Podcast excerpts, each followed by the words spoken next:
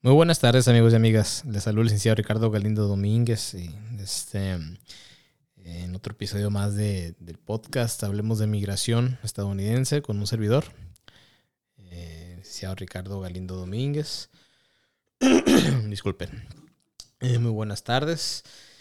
Estamos ahorita en vivo eh, por el canal de, de, YouTube, la página de Facebook. En ambos el nombre es Domínguez, S, S, Domínguez SMA.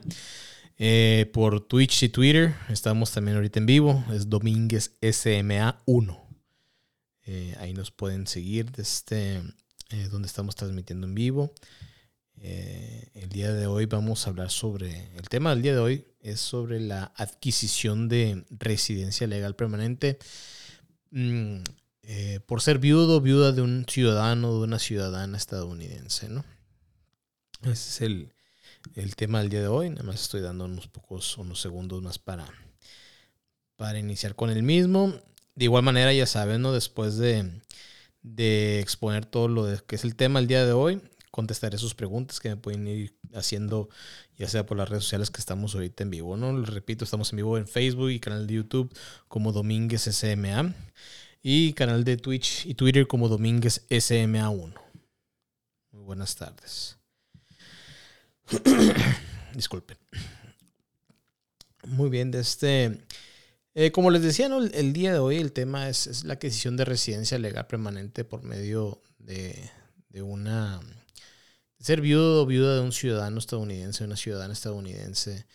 Eh, aparte de las, de las maneras que hemos visto, los procesos que hemos visto anteriormente en otros episodios eh, de, la adquisición de residencia legal permanente que hemos visto por basarse en petición familiar o basarse en petición laboral, como lo hemos visto anteriormente. Existen otras maneras de poder adquirir la residencia legal permanente. Algunas de ellas eh, son de autopetición, a diferencia de, de, las pasadas, que siempre tiene que haber un empleador detrás para las, para las peticiones laborales.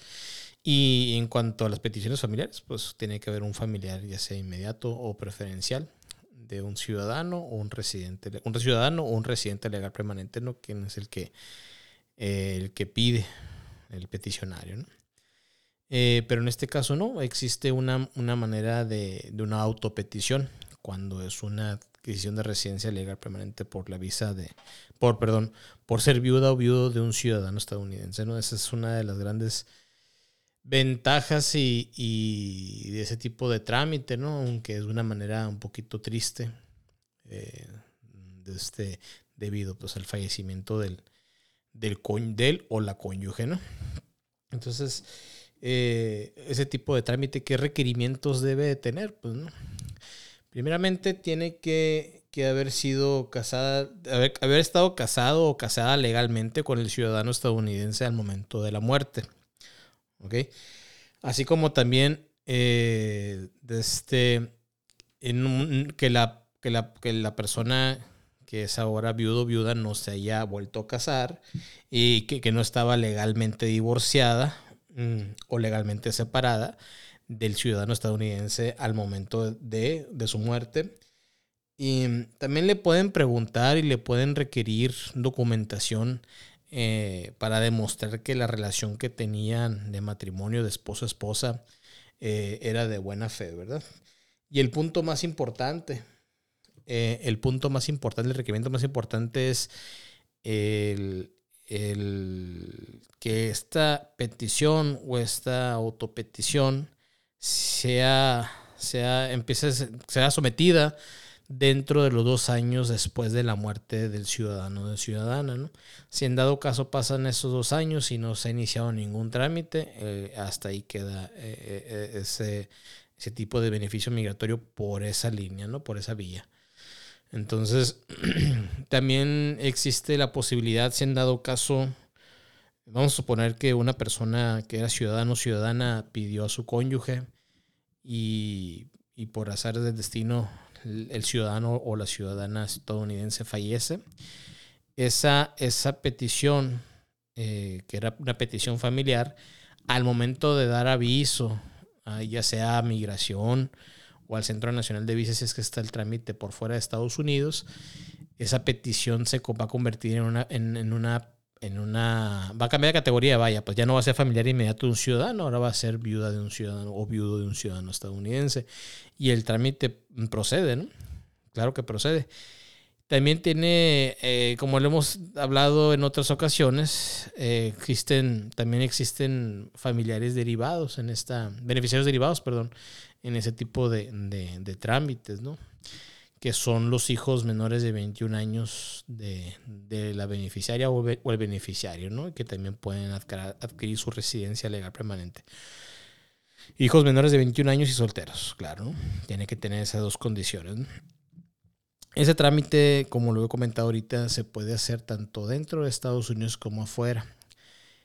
Eh, y al igual que las otras, que las otras eh, tipos de trámites, cuando se hace un ajuste de estatus, que se llama igual de igual manera, cuando es por viudo, viudo de un ciudadano estadounidense o, de una ciudadana, tiene que haber entrado con inspección y haberse encontrado admisible el país. ¿Ok? Eh, eso, esto es para hacer el ajuste de estatus, o sea, adquirir la residencia dentro de los Estados Unidos, ¿no? Y, pero si en dado caso no cuenta con algún tipo de visa o no sé, o este, eh, o quiere llevar a cabo el trámite desde afuera de Estados Unidos, también se puede llevar a cabo, no hay ningún problema. Inicia ante migración los trámites y culmina en el Departamento de Estado, en el Consulado de Ciudad Juárez, es donde va a tener la, la entrevista consular. ¿Okay? Otro de los, grandes, de los grandes beneficios de ese tipo de adquisición de residencia legal permanente es eh, lo, la, lo del grado de inadmisibilidad de la carga pública. Eh, en algunos episodios atrás hablamos exclusivamente sobre los grados de, inadmisibilidad. Entre ellos había uno que era relacionado, relacionado con, con carga pública, ¿no? que esto es eh, para que no se convierta en una carga carga económica a los Estados Unidos la persona emigrar. ¿no? Entonces, todas las personas que, que, este, que se encuentran, las personas que se encuentran en un trámite de migración necesitan un patrocinador, un sponsor, ¿no? Em, pero en este caso eh, existe una excepción de la ley, la cual dice si, si la persona va aquí la residencia legal permanente por ser viudo o viudo de un ciudadano estadounidense, no es requerido que tenga un, un patrocinador, ¿no? Entonces hay una excepción de ley. Al igual que como lo hablamos eh, anteriormente, cuando se hace la derivación de ciudadanía estadounidense y se hace el trámite de residencia para un niño, para un niño menor de 18 años de edad y que sea soltero al momento de adquirir su residencia legal permanente, pues puede derivar la ciudadanía si es que es hijo adoptivo legalmente o biológico de un ciudadano o de una ciudadana. Y también ahí está la excepción de la ley, la excepción del requerimiento de un patrocinador, ¿no? que eh, eh, esta persona no se va a convertir en una carga pública.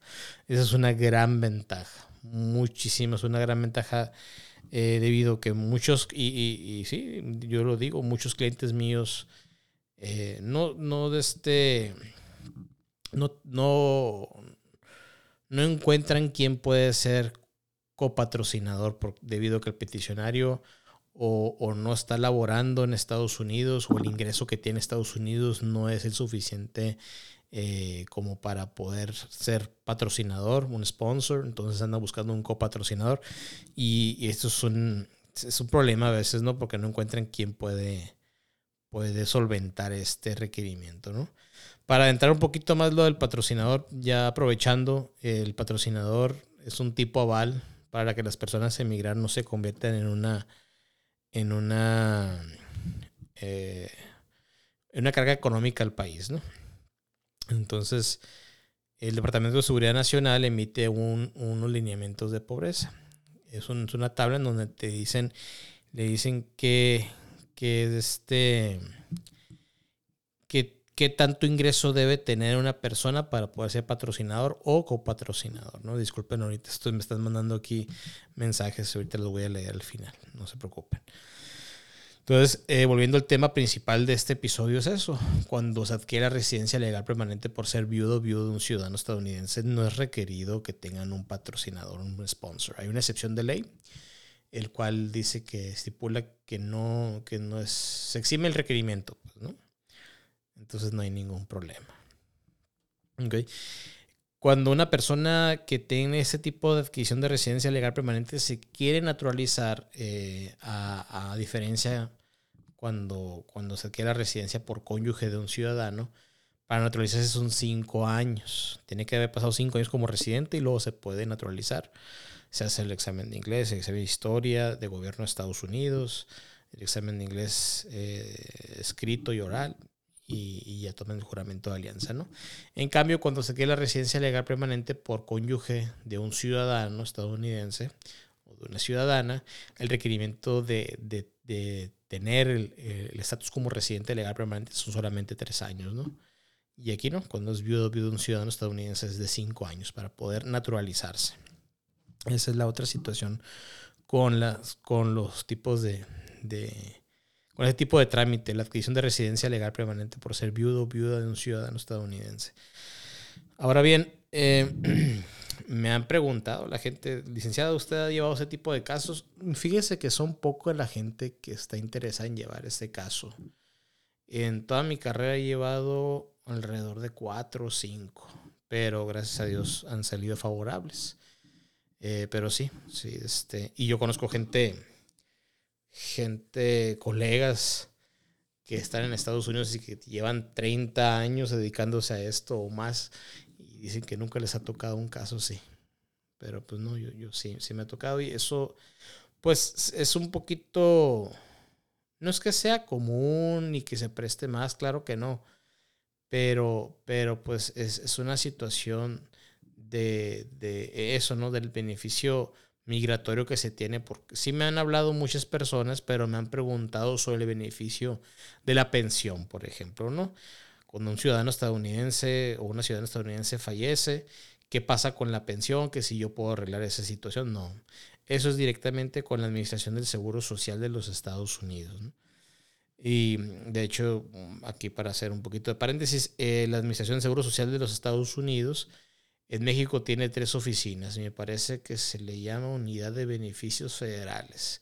Una está en el Consulado de Ciudad Juárez, otra está en el Consulado de Guadalajara y otra está en la Embajada en Ciudad de México. Ahí les pueden dar información sobre algún tipo de pensión o si se les perdió el seguro social a las personas que nos están escuchando y quieren reponer su tarjeta del seguro social o X o Y, ahí le pueden, ahí pueden asistir, pueden llamar, creo que es por cita, no estoy muy seguro y ahí les pueden ver toda esa situación, ¿no? Eh, y pues muchas gentes, muchas personas no saben que tienen ese derecho migratorio, que tienen esa posibilidad de adquirir la residencia legal permanente, ¿no? Eh, existen también otros grados de inadmisibilidad por los cuales se tiene que pedir perdones migratorios, al igual que otro tipo de adquisición de residencia legal permanente por medio de otra vía. Pero eso, eso sí, me ha tocado mucho eso últimamente personas no se acuerdan muy bien de, de, lo que pasó hace 20, 25 años y se manda a pedir el récord migratorio o dicen, no, ¿sabes qué? No quiero pedir el récord migratorio, quiero ir a la entrevista consular, por ejemplo, las residencias, quiero ir a la entrevista consular en Ciudad Juárez y que el oficial me diga, pues, y también se vale. El oficial va, va a emitir un, un, documento en donde se estipula qué grados de inadmisibilidad tiene el, el solicitante y qué perdones migratorios es elegible y qué perdones migratorios es, es elegible para someterlos y llevarse a cabo. Ahorita los perdones migratorios, perdón, ahorita en este momento los perdones migratorios están durando como entre, híjola, dependiendo de la carga de trabajo que tenga el, el Centro de Servicio de Migración, que le gustan entre 6 a 18 meses, un poquito más bueno, entre, entre 10 a 18 meses más o menos. Y ya, eh, todo es en base a la decisión de, de, de Servicio de Ciudadanía y Migración de Estados Unidos. ¿no? Eh, también quisiera compartir algo ya que estamos hablando sobre los perdones migratorios. Eh, hace, hace algunas horas me, me llamó una persona para saber cómo se, se, aplica para un perdón migratorio cuando son visas de no inmigrante, ¿no? Como es la visa de, de, turismo. Eh, y le platiqué y le comenté, ¿no? igual que lo voy a hacer a, continuación, para tramitar los perdones migratorios para visas de no inmigrante, y si quieren ya información más detallada, pueden buscarlo ahí en el episodio del podcast de, de perdones migratorios y también en el live que, que hice. Pero básicamente tiene que ser el trámite de, una, del tipo de visa de no inmigrante. Vamos a suponer que es una visa de turismo, y una TN, una H, no sé, ¿no? Y tiene que ir al consulado, estipular todo lo que pasó en la solicitud y tiene que ir al consulado. Si el oficial lo encuentra inelegible para una visa, hay que preguntar si se encuentra castigado o castigada. Si se encuentra castigado o castigada, ahí mismo tiene que preguntar si, si le gustaría pedir un perdón migratorio. Y el oficial va a hacer una de dos cosas. Lo va a tramitar él mismo y lo va a mandar al Departamento de Seguridad Nacional o le va a dar indicaciones a usted para que usted lo tramite y lo someta por su propia cuenta. De esa manera son los perdones migratorios para visas de no inmigrante. A diferencia que con la, que con la residencia legal permanente, como son visas de, inmigrante, por ejemplo, en el caso cuando son viudos o viudas de un ciudadano estadounidense, eh, si se tiene otro grado de inadmisibilidad, pues obviamente le, van a negar su visa de inmigrante, su residencia legal permanente, hasta que pueda subsanar eh, ese tipo de, de, grado de inadmisibilidad, vaya, ¿no? Y, y así, ya este, el oficial va a tomar una decisión en base a pruebas. ¿Cuál es la prueba? En que ya se hizo el perdón migratorio, se aprobó y ahora sí le van a dar su residencia legal permanente. ¿no? Pero pues es un proceso que muchas personas piensan que, que es, es, rápido. Yo siempre les digo a mis clientes, a mis clientes que estoy por iniciar trámites, yo les digo paciencia, que esto no, no está en las manos de, de, este, de algunas personas, porque también he conocido muchas personas que me han dicho, licenciado, allá me dijeron en tal lugar, en Tucson o en Phoenix, que, que ellos lo hacen más rápido el trámite, que, que, lo hacen más rápido estando yo fuera, aunque sea yo por visa de inmigrante, o sea, adquirir la residencia por fuera, que ellos lo, se lo, lo hacen, tienen la manera de hacerlo más rápido. No, no, claro que no, eso es mentira, eso es un fraude. Todos vamos en el mismo barco. Claro que me van a decir, no, licenciado, es que sí se puede hacerlo más rápido porque se manda a pedir un expedite, o sea, un, que sea más expedito. Eh, pero pues si no hay esa emergencia para hacerlo más rápido el trámite, cuando están en el Centro Nacional de Visas, sobre todo, pues no, no, no, no es así. Tampoco es, es, tampoco es echar mentiras, pues, o sea, todos los trámites que, que yo realizo es bajo la ley. Y así como es tipo de ley y nada más como la ley. ¿Ok? ¿Por qué? Porque si, si a uno le echan mentiras, pues que, que, que ¿Qué, esperan decirles a los oficiales ¿no? gubernamentales de los Estados Unidos? Entonces, como lo digo siempre, hay que decir la verdad y nada más que la verdad. Muy bien. Eh, me están preguntando aquí. Voy a ver qué me dicen. A ver. Eh, eh, a ver, estos momentos. Licenciado, si una persona se le va a vencer la visa en cuatro días, ¿puede todavía ingresar a Estados Unidos? Eso quedaría, quedaría a discreción del oficial consular, ¿no? O sea, quedaría a discreción del, oficial consular, perdón, del, oficial de aduanas y protección fronteriza. Miren, como lo he dicho anteriormente, ¿no? El, este, el tener visa no es garantía de ingresar a Estados Unidos aunque le queden 10 años o 9 años o como usted guste, 3 días, 2 días, el oficial de aduanas y protección fronteriza va a ser el que decida si lo deja, si lo encuentra admisible o no al país. Pues, Entonces ahí, si me preguntan eso a mí, yo no sabría decirle, pues yo le puedo decir sí, pues está vigente todavía, pero pues el oficial sí puede poner muchas pautas también, puede preguntar, bueno, ¿y dónde vas? ¿Y cuánto tiempo te vas a quedar? Tu visa está por vencerse. Entonces, e, e, esa es la situación, pues, ¿no? Sí, por ejemplo, yo a mis clientes eh, y a familiares y amigos que, que tengo, de este, les digo, o, cuando me preguntan, oye, ¿cuándo es recomendable eh, renovar la visa? ¿Cuándo es recomendable hacer esto o lo otro? Mira, tú ya puedes renovarla cuando tú quieras. Claro que no vas a renovarla dos años antes, ¿no? Pero puedes renovarla cuando tú quieras, puedes hacer el trámite cuando tú quieras, más ahorita que están las citas tan alejadas, ¿no? Eh, recuerden, ahorita de la política para la visa de turismo, sobre todo. Si una visa de turismo se venció dentro de los últimos cuatro años, eh, se puede hacer el proceso con la posibilidad de que no se requiera una entrevista consular. Con la posibilidad, es la frase clave, ¿no? Este, pero, pero no, no es regla, pues, o sea, no, no es porque hay renovación, porque me ha tocado mucha gente así también. Hay, hay renovación, entonces no, no, este, no es necesario la, cita consular y va a ser más rápido. No, esa es una discreción del Departamento de Estado, citarlos o no citarlos a una entrevista consular. También tengo conocidos que han hecho la renovación y, y, les requieren para una cita consular. Y no creo que la cita consular es mañana, no, los mandan al final de la fila. Y ahorita aquí en Hermosillo para entrevistas consulares están para finales del año 2023, pues más de un año.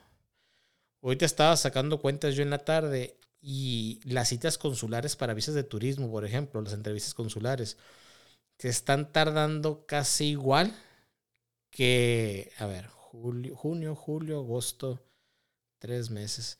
Casi, casi igual que las citas para visas de inmigrante para residencia de Ciudad Juárez. Un año, tres meses vamos aquí. Y en Ciudad Juárez, ahorita de referencia, saqué un, saqué un cliente en la mañana. Más o menos es un año, cinco meses después de que ya se ya se sometió toda la documentación y fue aprobado por el Centro Nacional de Visas. Más o menos. Pues. Entonces, ahí van las, citas consulares, ¿no? Vamos a ver qué otra de este. Eh, ¿Qué otra pregunta? A ver. Me están haciendo llegar.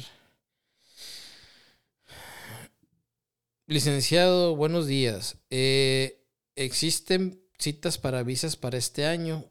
Aquí nomás me están diciendo eso de, visas. No, no sé si es renovación o por primera vez o renovación ya con más años de antigüedad. Bueno, desde este, eh, para, para renovación creo que todavía existen para agosto, septiembre, octubre de este año. Aquí estoy hablando de Hermosillo, ¿no? Cada, cada CAS, Centro de Atención a Solicitantes, tiene sus, sus, fechas. Entonces ahí sí, sí es muy importante que, que la gente lo chequen, pueden checar, pueden revisar todos antes de, agendar la cita. Y, pues eso es, ahí están para, aquí en Hermosillo están para, agosto, septiembre del 2022, todavía para este año, ¿no? Y las citas para, para entrevistas consulares pues sí están para el otro año, como lo acabo de mencionar hace un momento, ¿no? Vamos a ver otra pregunta que dice, ¿qué probabilidad hay de que una persona que esté trabajando 17 años en Estados Unidos con visa de trabajador para solicitar, con visa de trabajo, perdón, para solicitar la ciudadanía. No es de esa manera. Por trabajar mucho, muchos años con un estatus migratorio de no inmigrante, no sé qué tipo de visa me dice ahí, ¿no? Pero si lleva muchos años trabajando, puede ser también con una visa, puede ser una visa H, puede ser una visa L, de este, bueno, son 15 años, lo más probable es que sea una visa H. Eh, o con una visa TN también puede ser. Eso sí se pueden renovar la N, N veces. Eh, pero el punto no es ese, no, no porque usted haya trabajado tantos años, así 15 años, 20 años, yo conozco gente que la tiene, así lo han tenido más o menos ese tiempo, pero no, no, no, es de esa manera, la adquisición de residencia legal permanente no es porque haya trabajado tantos años, ahora todo es la residencia, no. Tiene que haber siempre, eh, dependiendo, si es por un empleo, por ejemplo, la residencia, como ya lo hemos comentado, eh, tiene que haber un, un empleador detrás, ¿no? Y para más información sobre eso, pues pueden, pueden revisar, el, escuchar el podcast, el episodio donde se habla sobre, sobre visas laborales de no inmigrante y peticiones de adquisición de residencia legal permanente basados en peticiones laborales. También pueden, pueden revisarlo. Está tanto en Spotify como en Facebook, también en el canal de YouTube. En Twitch también, también está y en Twitter también. Ahí los pueden revisar en esas redes sociales. Recuerden que en Spotify, este en Spotify también estoy como Domínguez SMA, ¿no? Lo que es, lo que es Facebook, YouTube, Spotify, TikTok, estoy como Domínguez SMA.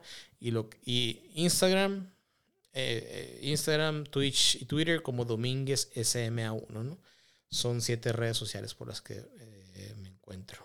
Y ahorita en vivo, como lo dije al inicio del programa, nada más estamos en cuatro de las siete. Estamos eh, en Facebook, en YouTube como Domínguez SMA y en Twitch y Twitter como Domínguez SMA1. También pueden hacerme llegar las, las preguntas por alguno de esos medios.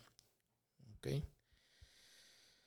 Eh, vamos a ver, vamos a ver una pregunta, otra pregunta aquí que me hicieron llegar. Muchas preguntas me llegan en las tardes, ¿no? O durante la mañana y, y, este, y yo las guardo para leerlas ahorita. Buenos días, mi esposa es ciudadana americana. ¿Puedo yo solicitar una visa? Muy bien, ahí, le va. Eh, cuando es una visa, doy por hecho que es una visa de turismo, ¿no? No me dice, ¿no? Pero bueno, doy por hecho que es una visa de turismo, que es la más común.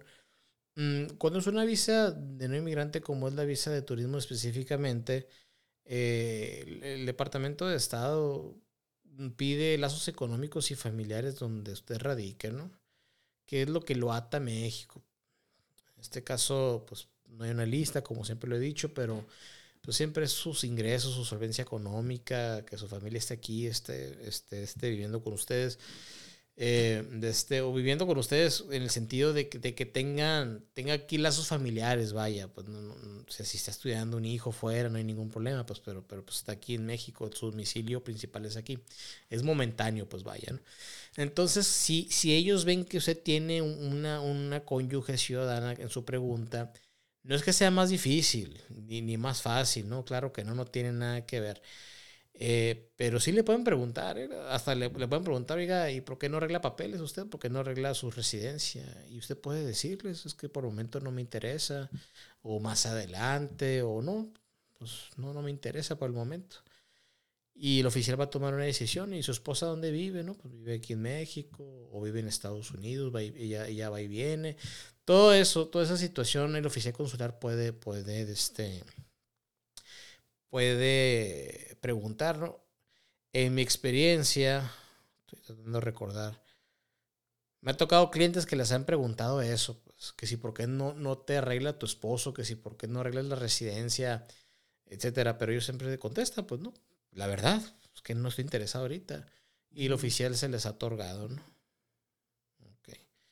Eh, los oficiales han otorgado esa, esa, esa, esa visa de turismo, entonces Siempre, siempre hay que decir la verdad. Nada más que la verdad. No hay ningún problema. Ok. Así es. Ok. Vamos a leer otra. Otra pregunta.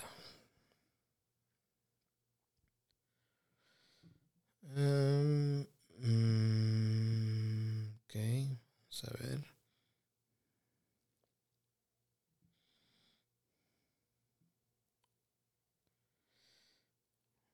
Dice aquí, licenciado, me gustaría sacar la visa, pero me dijeron que sería complicado que me la dieran ya que aún no cuento con una residencia a mi nombre.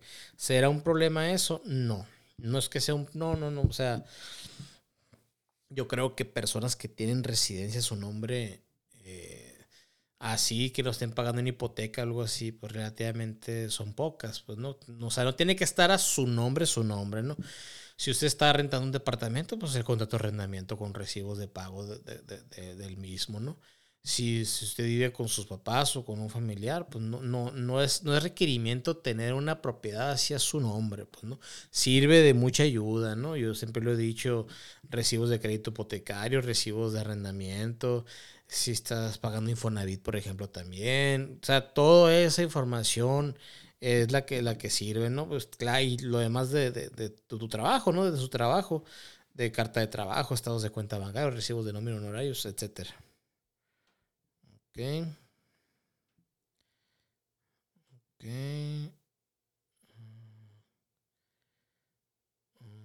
Ok.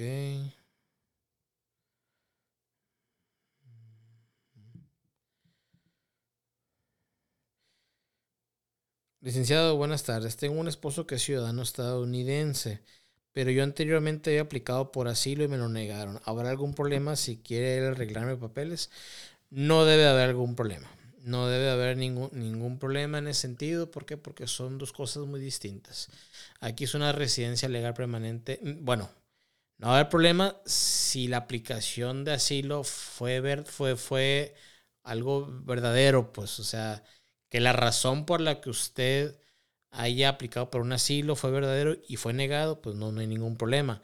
Pero si fue negado por algún tipo de fraude o, por, por, sí, pues por, por, por, poner documentos de manera fraudulenta o, o, que son, son falsos, ahí sí puede haber algún problema. ¿Por qué? Porque ahí en ese momento usted tiene un grado de inadmisibilidad que se relaciona a fraude o falsificación de documentos o, o X o Y, ¿verdad? de este, y si existe eso.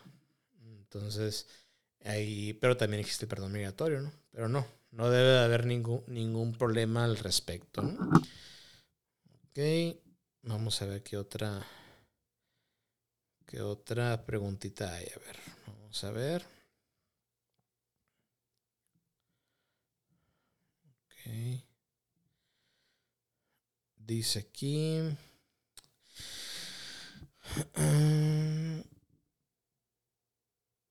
Buenas noches, licenciado. Mi esposo es ciudadano estadounidense y nos quiere pedir ya mis hijos, pero mis hijos no son, no son de él. Él puede pedirlos. Ahí le va. Cuando la ley permite que un padrastro o papá adoptivo, son dos cosas muy distintas, ¿no? Puede pedir a los hijos de su cónyuge, ¿ok? Siempre y cuando cumplan los siguientes requerimientos. Vamos a irnos primero por los hijastros, ¿ok? Un ciudadano, una ciudadana estadounidense puede pedir a los hijastros o a las hijastras o a, todos ellos, pues, ¿no? Siempre y cuando el matrimonio del ciudadano o de la ciudadana legal, el matrimonio legal con, con, el papá o mamá biológica de los niños, de los hijastros, las hijastras, se haya dado antes de que ellos cumplieran 18 años de edad. Si es de esa manera, sí se puede pedir. ¿Ok? Y es más, hasta se congela la edad al momento en que se pide la, la, se somete la petición.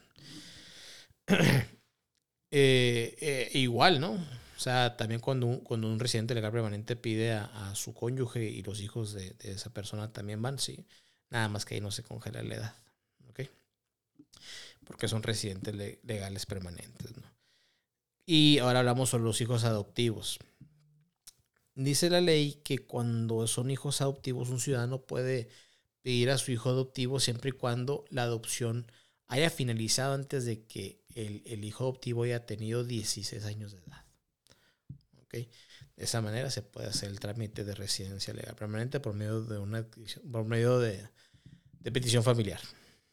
¿okay? Entonces, esa es la esa es la, la respuesta a su, a su pregunta. Muy bien. Licenciado, ¿dónde se encuentra su oficina? La única oficina con la que yo cuento se encuentra en Boulevard Leonardo Colosio, número 405, local 5, entre calles Herrerías y Real del Arco, Colonia Villa Satélite eh, aquí en Hermosillo, Sonora, México. ¿no? Es lo único que cuento. No cuento con sucursales ni en ningún otro lado del país, ni en Estados Unidos. Llevo a cabo los trámites migratorios en todo México y en Estados Unidos, pero no cuento yo con otro tipo de, de oficina. ¿no? Entonces, eh, no soy enlace de ningún bufete jurídico ni mexicano ni estadounidense, como siempre lo digo. ¿no? Mm. Licenciado, ¿hace el trámite de pasaporte mexicano? No, ese tipo de trámite no lo hago yo. Yo puramente, solamente hago trámites de trámites migratorios estadounidenses. ¿Ok? Mm. Buenas tardes, licenciado. Tengo un caso. Mi papá, que nació de una mujer de nacionalidad estadounidense, pero él nunca, lo estoy leyendo tal y como dicen, ¿no? pero él nunca ha tenido papeles y su mamá de él ya falleció. Algunos de sus hermanos viven en Estados Unidos y tienen papeles. ¿Mi padre podría aplicar para algo? Sí. Sí, desde este, ahí estamos viendo una transmisión de ciudadanía estadounidense. ¿Ok? Eh, no es requerimiento que el papá o mamá ciudadana se encuentren con vida. Se puede hacer la transmisión siempre y cuando, claro, se cumplan algunos requerimientos. Ahí sí es necesario generar una cita con un servidor para... Se tiene que ver primeramente si fue nacido dentro, fue el matrimonio de su papá, fecha de nacimiento de su papá, etcétera, para saber los requerimientos que la ley marca para poder hacer la transmisión de ciudadanía, ¿no? Y si en dado caso sale favorable, esa ciudadanía va a ser, eh, será aplicada retroactivamente el día que nació su papá, ¿ok? Y, así es. Esa, es. esa, es. su respuesta, que sí, sí se puede. Siempre y cuando se cumplan algunos requerimientos. Ok. Ok. Ok, vamos a ver.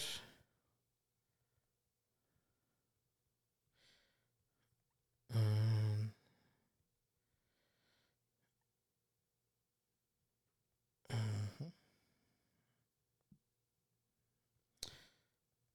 Vamos a ver. Eh, otra preguntita, disculpen, no que estoy buscando algunas.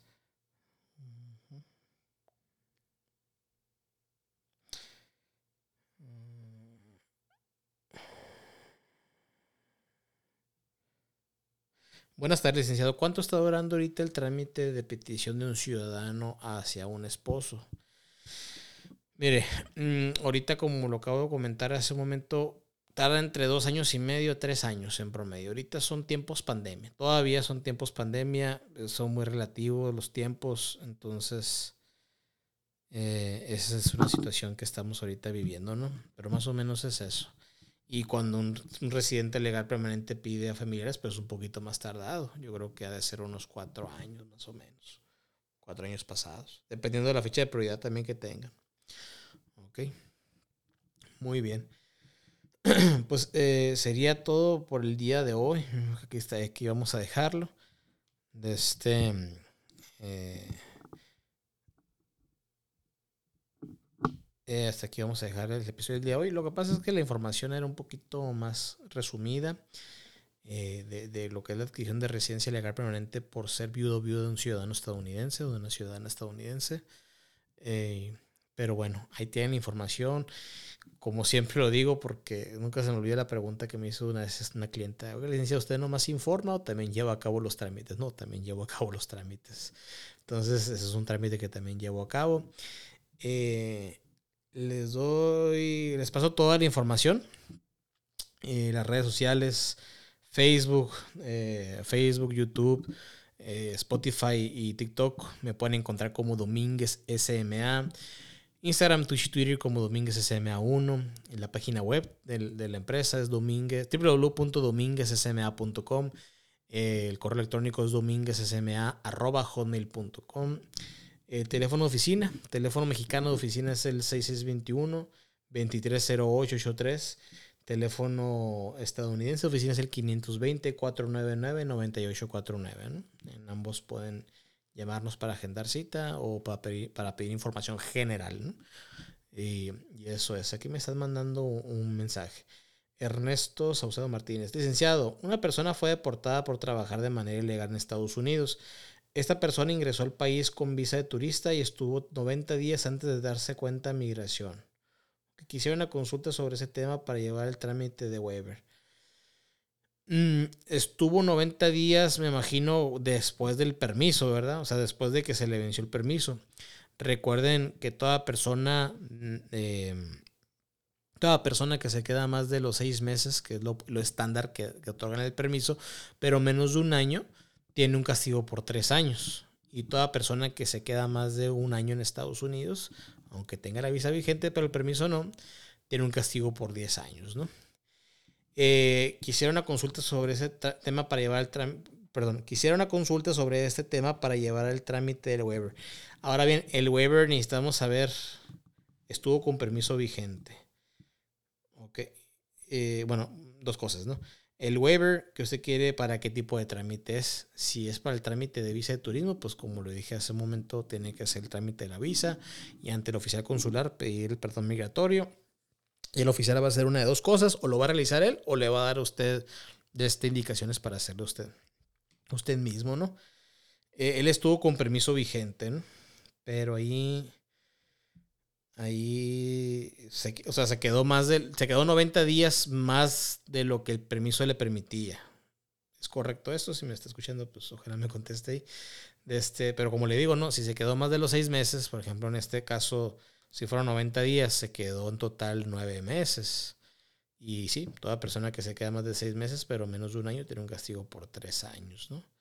Y toda persona que es deportada por primera vez, por una sola vez, perdón, tiene un castigo por cinco años. Entonces no crea que se suman los ocho años, no. O sea, en cuanto sale la persona, empiezan a correr ambos, ambos castigos. Claro que el de obviamente el de tres años se va, se va a acabar primero, ¿no? Y, pues así. Ok. Eh, como les decía, ¿no? Pues sería todo por, este, por este episodio. Eh, los teléfonos de oficina atrás, teléfono mexicano de oficina es el 6621 disculpen. Mm, necesitaría ver este, este caso como detenimiento, señor Saucedo. Porque sí, sí, no, no, no, hay el por qué deportarlo. Este, no, o sea, si tiene el permiso vigente, él se encontraba legalmente en los Estados Unidos. Entonces, eh, eh, necesitamos verlo, señor. Eh, entonces necesitamos verlo eso y con mucho gusto puede comunicarse a los teléfonos de oficinas. El teléfono mexicano de oficina es el 6621-230883 y el teléfono, el teléfono estadounidense oficina es el 520-499-9849. Igual las redes sociales, otra vez se las repito, Facebook, YouTube, Spotify, Twitch, eh, perdón, TikTok, Domínguez SMA y Instagram, Twitch y Twitter, Domínguez SMA 1. Entonces ahí me pueden dejar también sus mensajes, comentarios, la página web www.dominguezsma.com. Y igual, e igual la, la, única oficina es Boulevard Eduardo Colosio, número 405, local 5, entre calles Herrerías y Real del Arco, Colonia Villa Satélite en Hermosillo, Sonora, México. ¿Ok? Eh, por mi parte sería todo en esta, en esta ocasión. Nos vemos la próxima semana, ahora sí que por, las mismas redes sociales este, la misma hora, a las 7 de la tarde, hora de, Hermosillo, Sonora. Favor de compartir este, este, este contenido. Eh, suscribirse al canal de YouTube, activar la campanita para, para, este, para activar las, que le lleguen las, notificaciones y en lo que es el canal de Facebook, pues suscribirse, seguir la página y en todas las redes sociales, ¿no? Igual, otra vez les repito, Facebook, YouTube, eh, pues, Spotify TikTok, Domínguez SMA, Instagram, Twitch y Twitter, Domínguez SMA 1. Que tengan una excelente noche. Les saludo licenciado Ricardo Galindo Domínguez. Vemos a la próxima.